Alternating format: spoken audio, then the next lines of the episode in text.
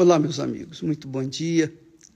Que o Espírito Santo venha abrir, iluminar, dar visão ao entendimento de cada um, para que cada um venha saber, discernir, ter uma visão do que deve fazer e do que não deve fazer.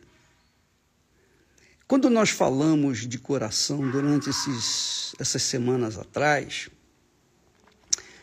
em toda, em toda a Sagrada Escritura nós vemos que o coração foi a causa, o coração cego foi a causa de desastres espirituais, de fracassos, de derrotas, Israel perdeu muitas guerras, Israel teve muitos reis maus, reis que foram usados pelo diabo, só porque o coração estava reinando ao invés do entendimento, ao invés da fé inteligente. Isso também tem acontecido muito hoje em dia. Provavelmente você que está nos assistindo agora deve é, estar verificando: poxa vida, eu, eu tenho sido fiel a Deus, eu tenho fi, feito tudo direitinho, mas a minha vida não anda, a minha vida é um, é um desastre, minha vida é travada. E você deve avaliar, minha amiga, meu amigo, não procure colocar culpa em ninguém. Não procure culpar a sua igreja, a sua denominação, o pastor, ou quem quer que seja, o seu marido, sua mulher. Não culpe ninguém. Olhe, vasculhe e faça uma, va uma varredura, uma faxina no seu coração, meditando, verificando, conferindo para onde o seu coração tem guiado você. Porque o coração é cego. O, quando Deus fala, quando Deus faz a pergunta: quem conhecerá o coração? Quando Deus fala isso, só Ele conhece os corações.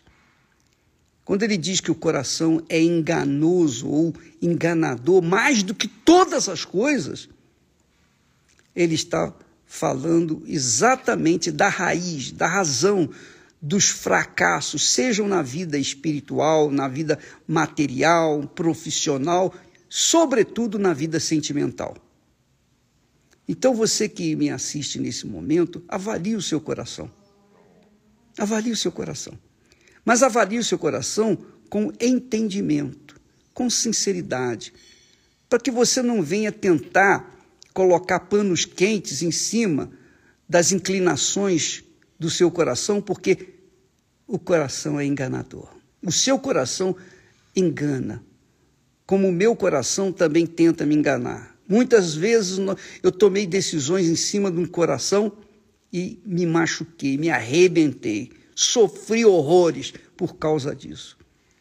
E a verdade, a bem da verdade, a vida nos ensina, a vida tem nos ensinado que o nosso coração é cego, desesperadamente corrupto, o nosso coração é mau, o nosso coração é perverso, o nosso coração é tão ruim, tão ruim, tão ruim, que o próprio Deus fala, promete um novo coração àqueles que colocam o coração no altar, que entregam o coração para Jesus.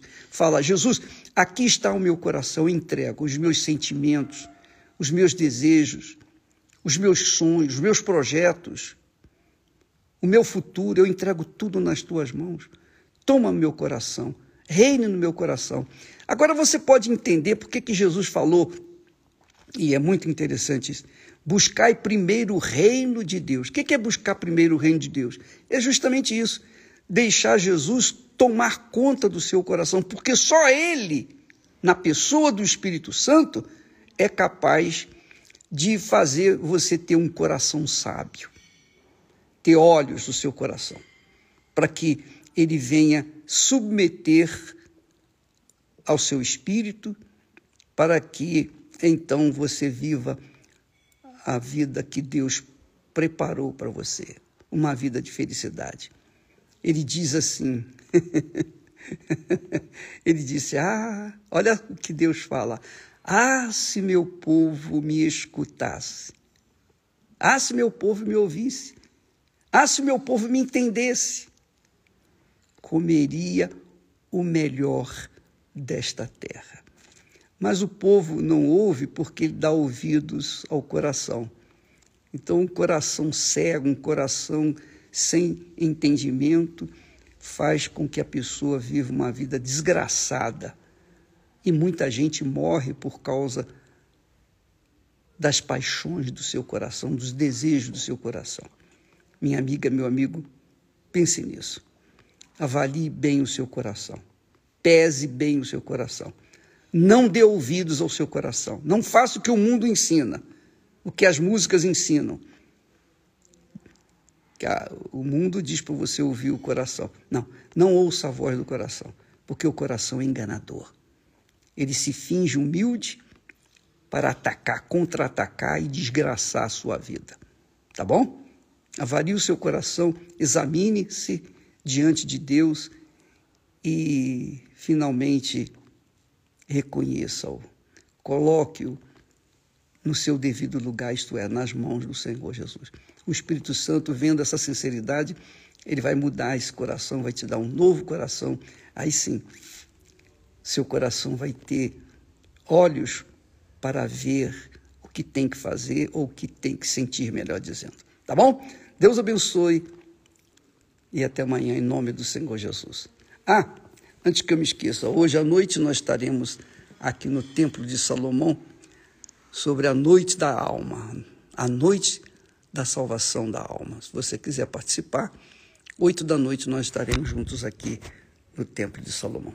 Até lá, e Deus abençoe em nome do Senhor Jesus. Amém.